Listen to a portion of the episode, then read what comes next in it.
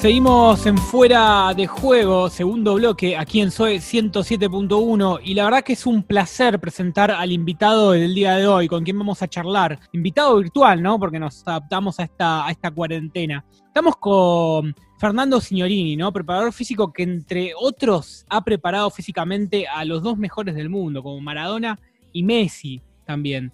Fernando, un placer saludarte. Nico, Guido te saludan aquí en Fuera de Juego. ¿Cómo le va? Hola, ¿cómo están ustedes? Muy bien, muy bien. Antes que nada, con, esta situación de salud, con el coronavirus, familia, ¿todo bien? Sí, sí, sí, sí. Todo por ahora, todo tranquilo, en orden. Me alegro. ¿Y, cómo ve esta situación actual de la pandemia? ¿Cómo encuentra esta situación con el deporte también?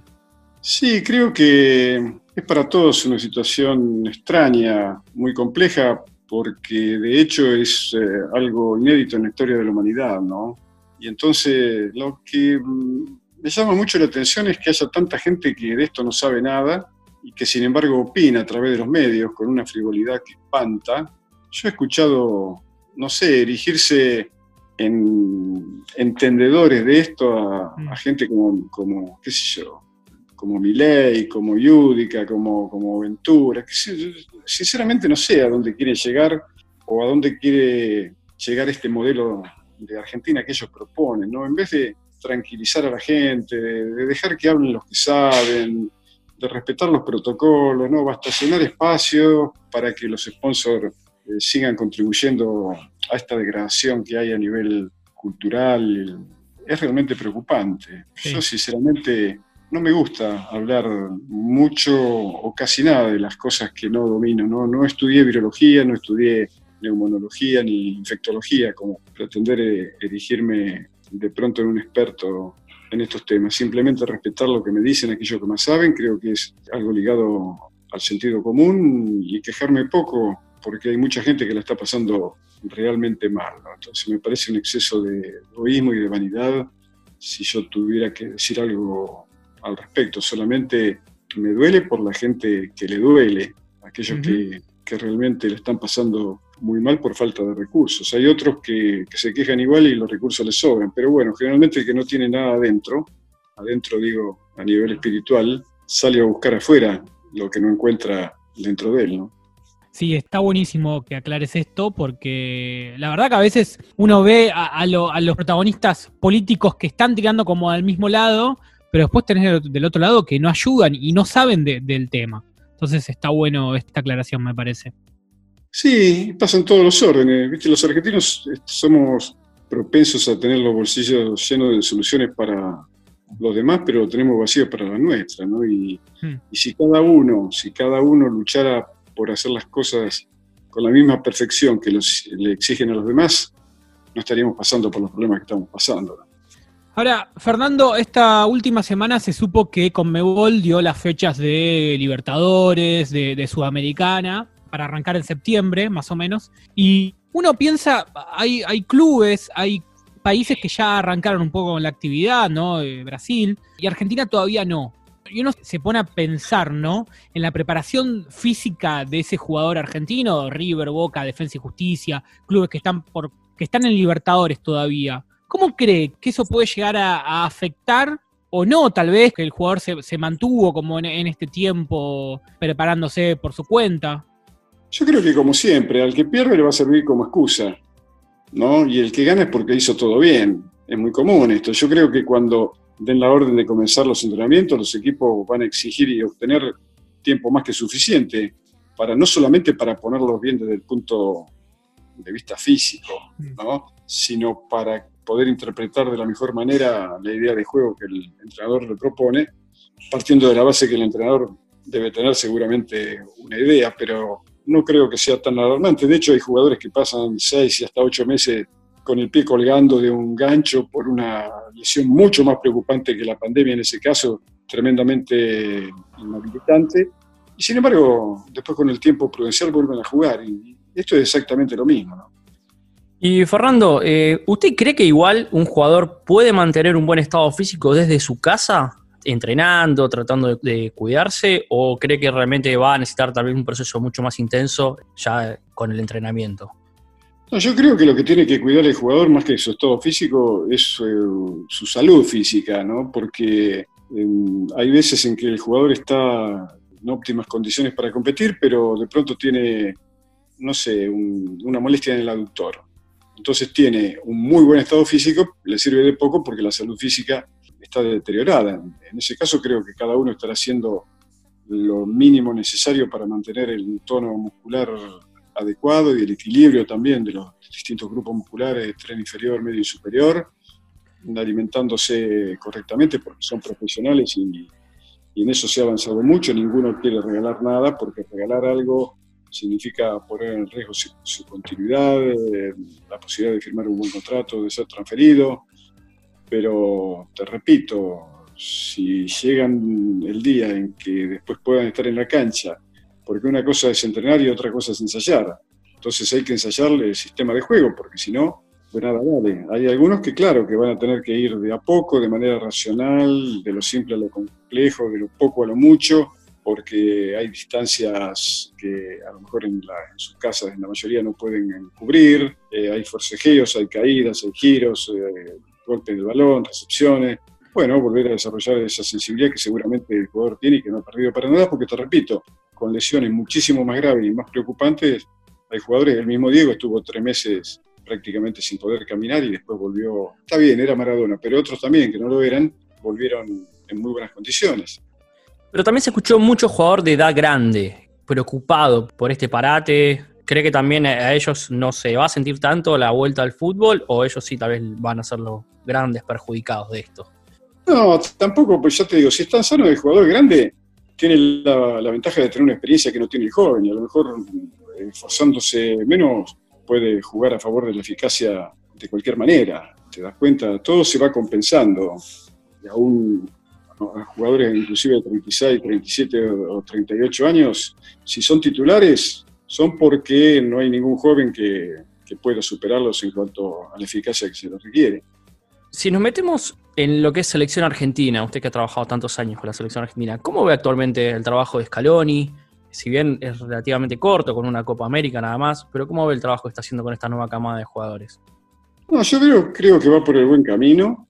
Es un grupo fantástico, de chicos inclusive también en los juveniles, gente de fútbol que ama su profesión, que está muy comprometida con ellos, pero en estas condiciones, yo alguna vez me preguntaron acerca de quién tenía que ser el técnico de la selección en, estas condiciones y yo, opiné, y lo digo muy seriamente, que tiene que ser, por ejemplo, Copperfield, porque tenés que ser mago para ser el técnico de la selección argentina. Tener a los jugadores una vez cada tres meses, vienen de Europa, vienen cansados, los tres, cuatro días tienen que jugar, después viajar para jugar el segundo partido, se vuelven, no los volvés a tener más hasta que... Así, así es, es muy difícil y los equipos sudamericanos van a pagar un duro precio, ya que los europeos están todos mucho más cerca y hay muchos que compiten en los mismos equipos, se pueden reunir con mayor asiduidad y en mucho menos tiempo, pero esto creo que se ha desvirtuado absolutamente ese presunto privilegio que se tiene para con los mundiales de fútbol, porque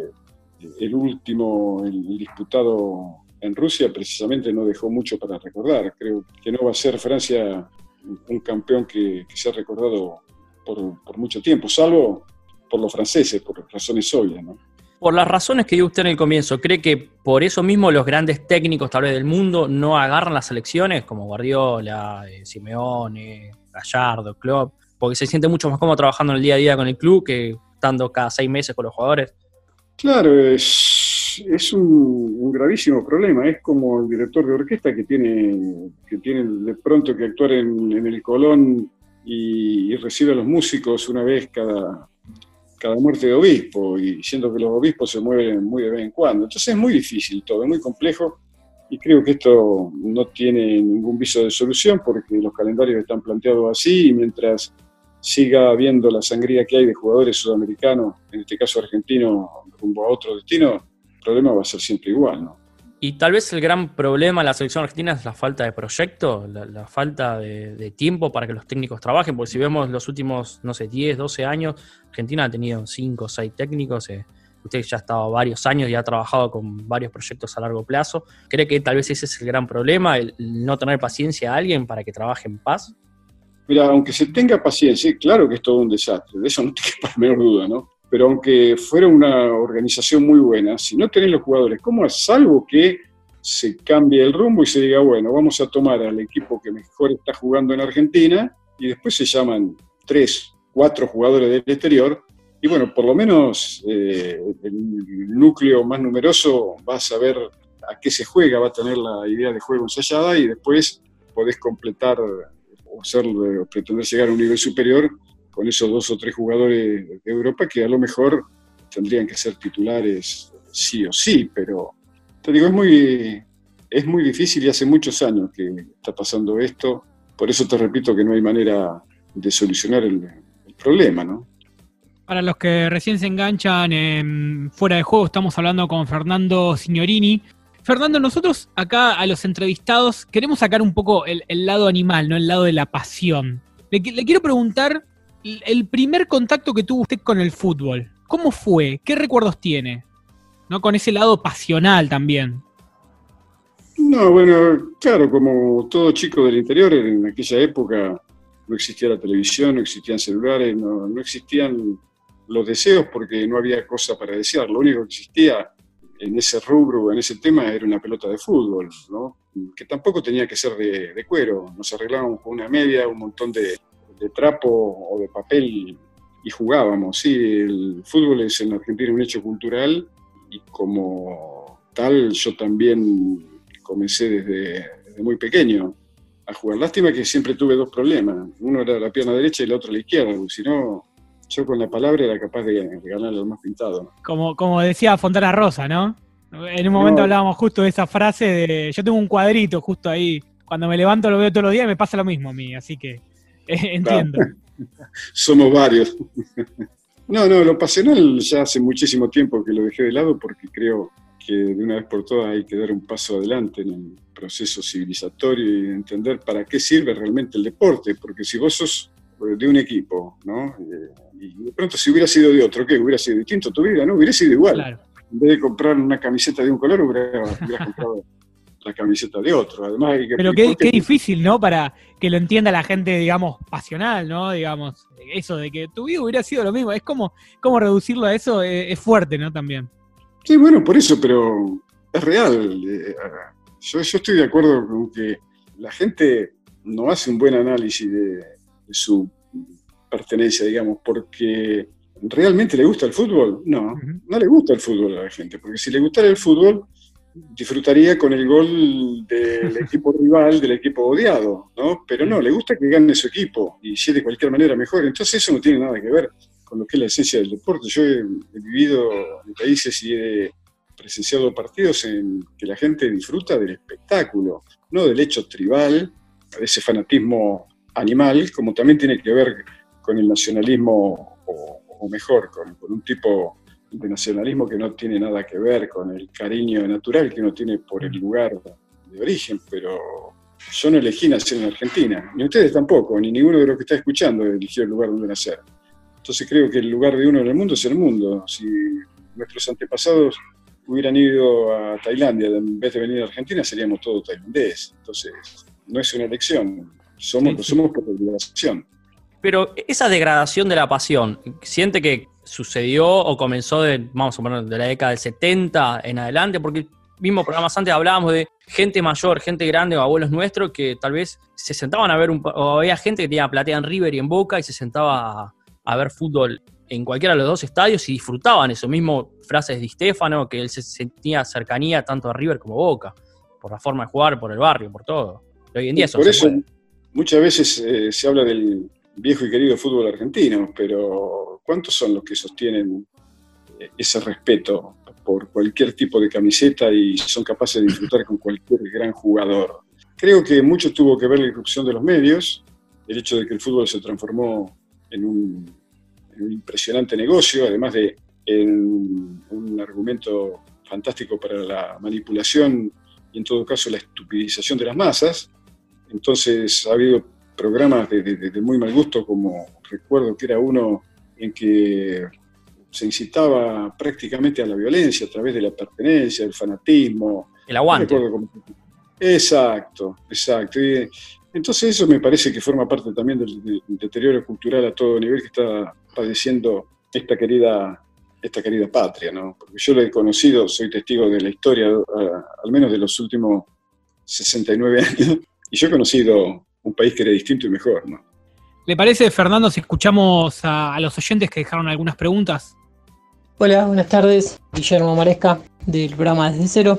Bueno, profe, quería saber si alguna vez había entrenado algún jugador que se le asemeje físicamente por capacidad de recuperación o, bueno, eh, capacidades físicas semejante a Maradona, ¿no? Lo más cercano que a usted le haya sorprendido.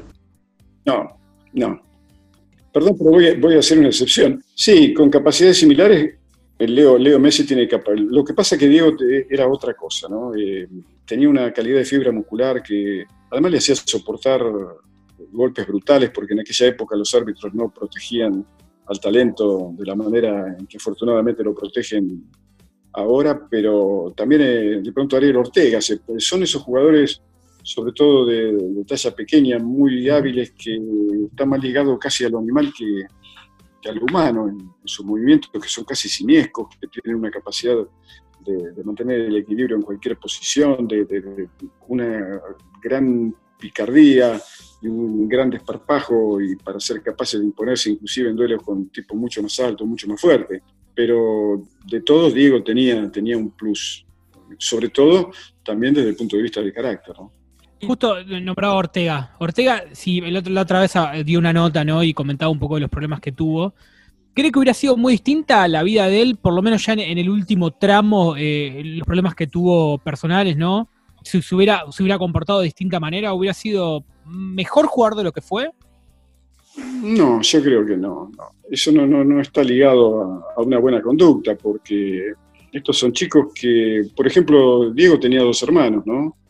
Y, eran hijos del mismo padre, de la misma madre, criados de la misma manera, con todo absolutamente igual, y sin embargo, también Leo Messi tiene dos hermanos.